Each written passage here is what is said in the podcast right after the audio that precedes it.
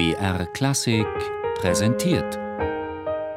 Zoom, Musikgeschichte und was sonst geschah.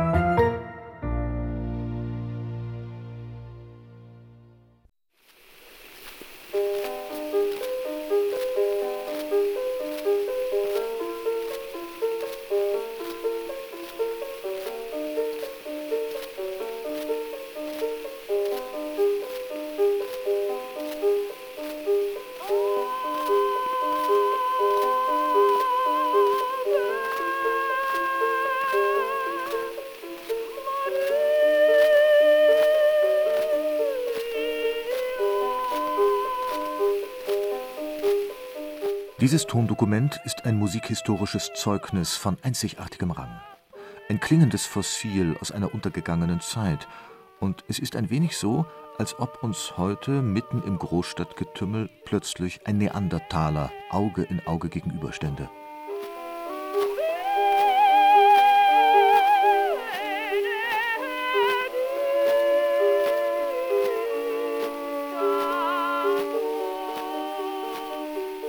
Gut, die Aufnahme knistert und rauscht. Unsere Gigabyte-Gegenwart hat andere Anforderungen in Sachen Tonqualität. Aber diese merkwürdige Stimme mit ihrer scharfen Pfortehöhe und ihrer kantigen Färbung, was ist von ihr zu halten? Sie mag uns irritieren, verstören, wahrscheinlich sogar belustigen. Auf alle Fälle sprengt sie unser musikalisches Vorstellungsvermögen. Ja, gewiss, diese Stimme ist ein Kulturschock für Pavarotti geeichte Belcanto-Ohren, denn hier begegnen wir per Tonträger einem Phänomen, das uns heute völlig fremd erscheint.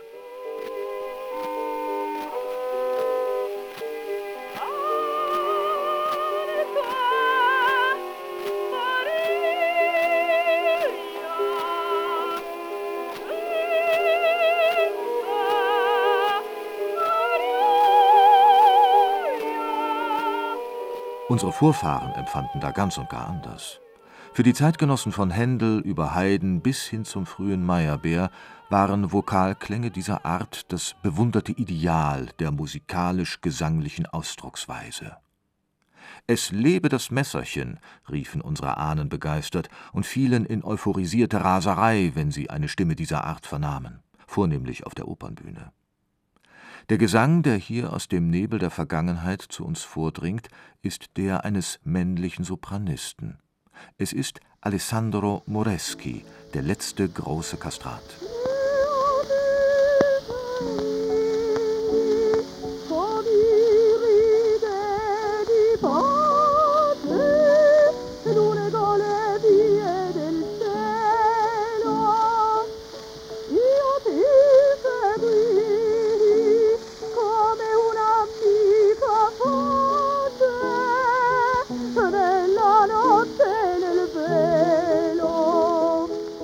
Das Jahr 1902.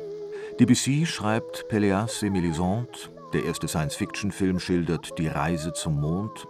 Henry Ford gründet seine Automobilwerke. 1902. Ein amerikanisches Brüderpaar ist in Europa unterwegs, um das neue Medium Schallplatte auf seine Anwendungsmöglichkeit zu testen. Fred und Will Geisberg heißen die beiden innovativen Gründerväter der Shellac-Ära, die heute als eine der wichtigsten Persönlichkeiten in der Geschichte der Phonoindustrie gelten. Rom ist das Ziel des Brüderpaares, denn dort wollen sie die Sprechstimme von Papst Leo XIII. aufzeichnen. Doch der greisenhafte Heilige Vater verweigert die Aufnahme. Stattdessen schlägt der Vatikan eine Alternative vor.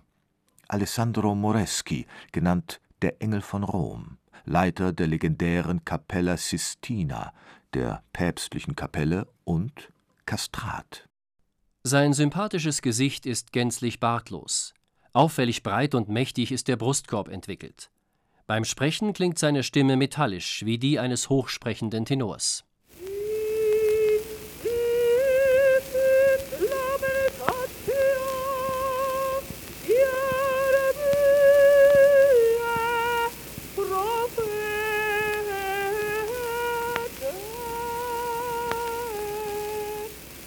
Zweimal, 1902 und 1904, tritt Alessandro Moreschi vor den Schalltrichter der Geisbergs. Zu diesem Zeitpunkt ist seine Spezies schon längst Geschichte. Einst berühmte Kastraten wie Farinelli, dessen liebliche Koloraturen die Depression des spanischen Königs Philipp V. linderte, oder Rauzzini, für den Mozart die Kantate Exultate Jubilate komponierte, sind nur noch eine fahle Erinnerung aus einer einst goldenen Vergangenheit. Es war einmal. Giovanni Battista Velluti, der letzte Kastrat, für den Opernkomponisten große Rollen schrieben, stirbt 1861, drei Jahre nachdem Alessandro Moreschi in der Nähe von Rom geboren wird.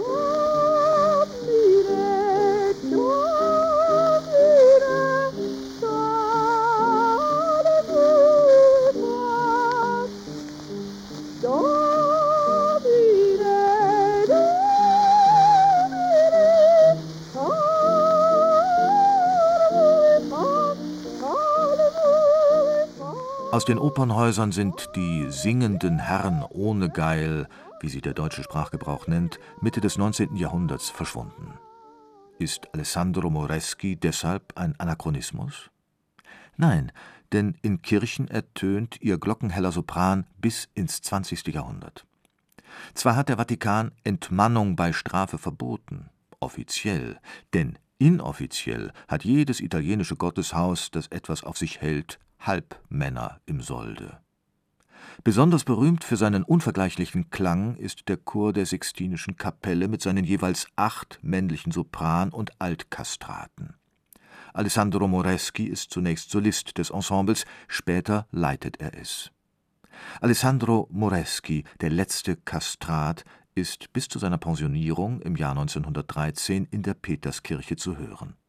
1922 stirbt er 64-jährig.